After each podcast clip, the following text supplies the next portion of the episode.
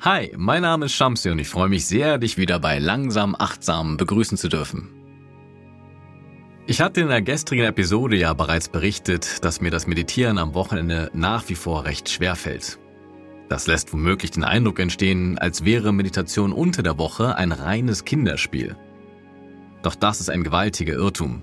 Alle, die schon mal meditiert haben, kennen das bestimmt. Es braucht Disziplin und Entschlossenheit, um sich überhaupt auf das Meditationskissen zu setzen und die Meditation dann auch erfolgreich durchzuführen. Warum braucht es diese Disziplin und Entschlossenheit? Was macht das Meditieren so schwer? Im Buddhismus, der ja die uralte Quelle der Achtsamkeit ist, hat man sich mit diesen Fragen ebenfalls auseinandergesetzt und fünf verschiedene Hindernisse identifiziert, mit denen ich auch regelmäßig zu kämpfen habe. Diese fünf Hindernisse möchte ich dir nun gerne vorstellen. Das erste Hindernis ist das Verlangen nach Sinneskontakt oder schlichtweg die Gier. Wenn ich morgens meditiere, versuche ich beim Atem zu bleiben und die Aktivitäten meiner Sinne wahrzunehmen, ohne mich in ihnen zu verlieren. Und dennoch kann es passieren, dass ein Geräusch oder ein Duft ein Verlangen auslöst. Denn wie alle Menschen suche ich unbewusst mit meinen fünf Sinnen ständig nach Eindrücken, die eine angenehme Wirkung auf mich haben. Ich bin gierig nach Ablenkung und Unterhaltung, die mir Freude bereiten. Da im Buddhismus auch der Geist als Sinn betrachtet wird, gilt das auch für meine eigenen Gedanken. Allein die Vorstellung, welche schönen Dinge noch anstehen oder welche ich anstelle der Meditation in diesem Moment machen könnte, erwecken ebenfalls mein Verlangen und lenken mich ab. Diese Gier ist unser evolutionäres Erbe, das uns permanent antreibt. Sie macht mich zu einem durstigen Menschen, der Salzwasser trinkt und glaubt, er könne damit seinen Durst löschen. Wenn ich also meditiere und einen Sinneseindruck aufnehme, der ein angenehmes Gefühl erzeugt, dann erwacht diese unersättliche Gier in mir und will mehr davon. Und genau das macht die Meditation so schwer. Das zweite Hindernis ist quasi das Gegenteil von Gier, nämlich Abneigung gegenüber dem, was ist. Extrem formuliert kann es auch ein Gefühl von Wut oder Hass sein. So wie ich bei der Gier etwas haben möchte, möchte ich bei der Abneigung etwas nicht oder es anders haben. Die wahrgenommenen Sinneseindrücke ärgern mich. Der Lärm der Straße, die laute Musik des Nachbarn oder aber unverhofft aufsteigende Gedanken an bestimmte Personen, Ereignisse oder Situationen. In diesem Moment gehe ich in den inneren Widerstand und habe eine negative emotionale Reaktion auf den Sinneseindruck. Das Meditieren wird dann zu einer echten Herausforderung.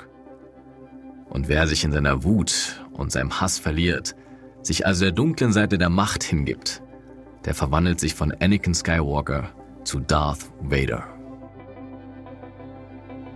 Das dritte Hindernis bei der Meditation ist die Trägheit. Die spüre ich immer wieder aufs Neue, wenn ich zu wenig geschlafen habe, wenn ich abends meditiere oder wenn ich krank bin. Mich überkommt dann eine Schläfrigkeit, die es schwer macht, fokussiert zu bleiben. Auch beim Bodyscan im Liegen kämpfe ich jedes Mal gegen diese Schläfrigkeit an, weshalb ich die Meditation im Sitzen bevorzuge. Jedoch gibt es auch Menschen, die gerade wegen dieser Trägheit zur Meditation kommen. Dann wird die Meditation bewusst als Einschlafhilfe genutzt.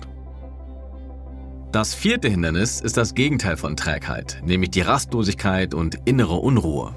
Die stellt sich bei mir beispielsweise ein, wenn ich das Gefühl habe, keine Zeit zu haben, weil meine To-Do-Liste so lang ist. Unbewusst bewerte ich in diesem Moment die Bedeutung von Leistung und Aktivität höher als die Ruhe und Konzentration der Meditation. Der leistungsorientierte Perfektionist in mir stemmt sich dann mit aller Macht gegen das Nichtstun in der Meditation. Ich spüre dann den Drang, mich zu bewegen und irgendetwas zu machen, anstatt einfach nur zu sitzen und zu meditieren. Ein letztes Hindernis ist der Zweifel.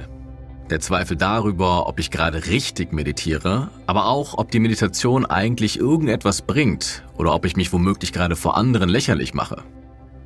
Der Zweifel kann sich auch auf die Person des Lehrenden beziehen oder auf den Kontext, in dem die Meditation eingebettet ist. Dieser Zweifel nagt an mir und bringt mich ins Grübeln.